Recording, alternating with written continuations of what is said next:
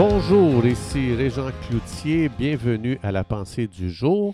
Aujourd'hui, je vous invite à tourner avec moi dans l'épître à Timothée au chapitre 6, le verset 12. On va prendre juste cette partie du verset qui dit Combat le bon combat de la foi. Le seul combat que le croyant est appelé à livrer, c'est celui de la foi.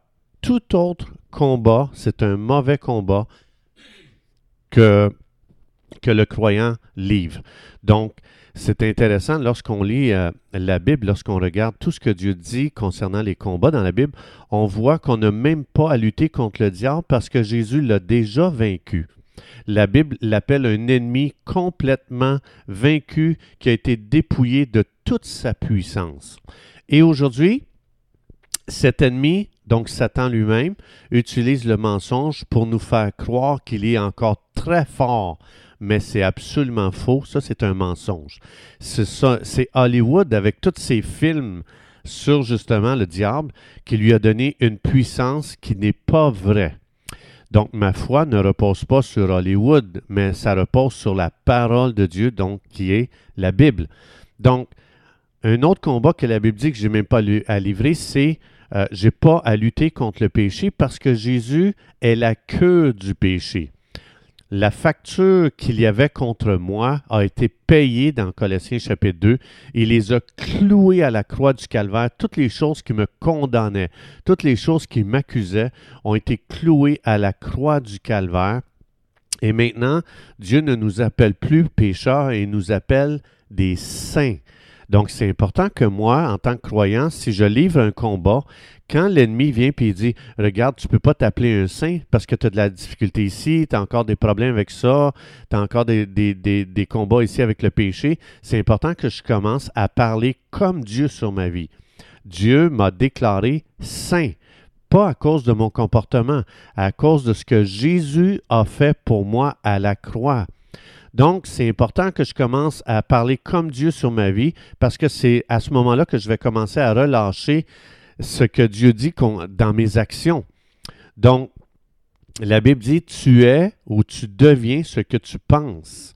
Alors, si tu penses que tu es encore pécheur, tu vas vivre comme un pécheur, tu vas penser comme un pécheur, tu vas parler comme un pécheur, tu vas agir comme un pécheur. Mais si tu commences, pardon, si tu commences à déclarer ce que Dieu déclare, que tu es un saint, tu vas commencer à penser comme un saint, tu vas commencer à parler comme un saint et éventuellement ton comportement va se soumettre, va commencer à s'aligner avec ce que tu penses de toi. Alors l'ennemi sait très bien que si on continue à déclarer qu'on est pécheur, ça veut dire qu'il sait qu'il va contrôler notre vie. Donc on apprend, on livre le combat en apprenant à parler comme Dieu parle sur notre vie et c'est juste une question de temps qu'on va le voir se manifester dans notre vie. Alors oui, il y a un combat à livrer, la Bible dit, c'est le combat de la foi. La foi, c'est de croire Dieu, et quand je crois Dieu, je vais parler comme Dieu. Juste un exemple.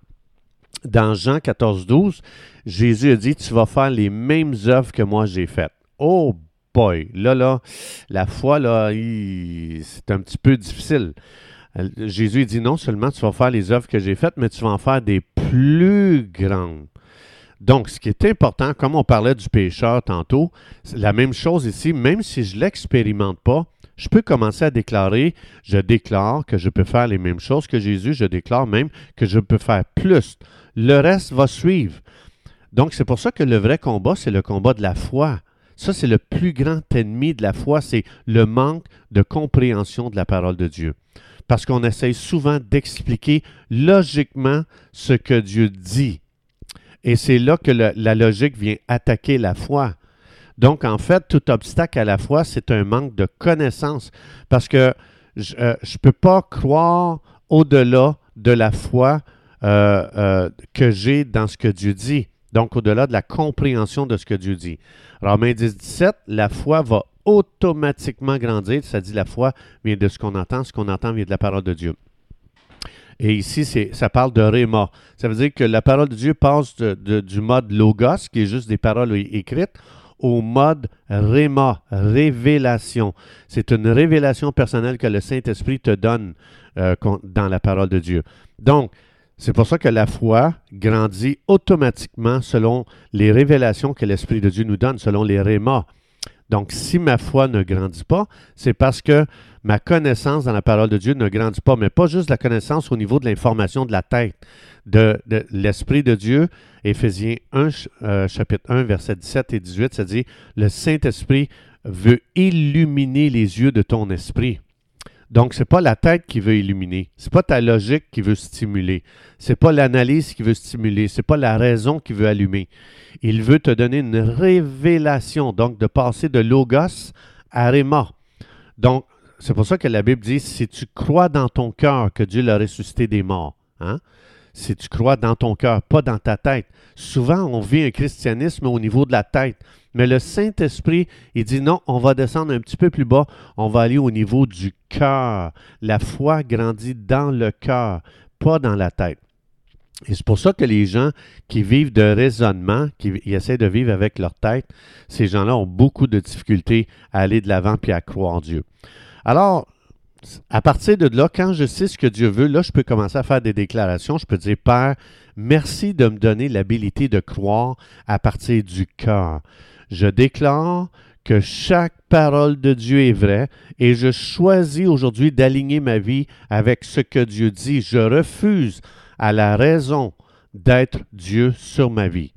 Donc j'appelle sur ma vie un nouveau niveau de foi en Dieu par l'intervention du Saint-Esprit qui va me donner une révélation fraîche, nouvelle, qui va me donner un réma de ce que Dieu dit dans sa parole. Alors, je regarde cette nouvelle journée aujourd'hui comme une belle opportunité de croire Dieu dans chaque situation pour que lorsque ma raison n'est plus capable de faire un seul pas pour aller de l'avant, je déclare que ma foi va emboîter le pas pour prendre la relève, pour entrer dans des nouvelles possibilités avec Dieu dans le nom de Jésus. Amen.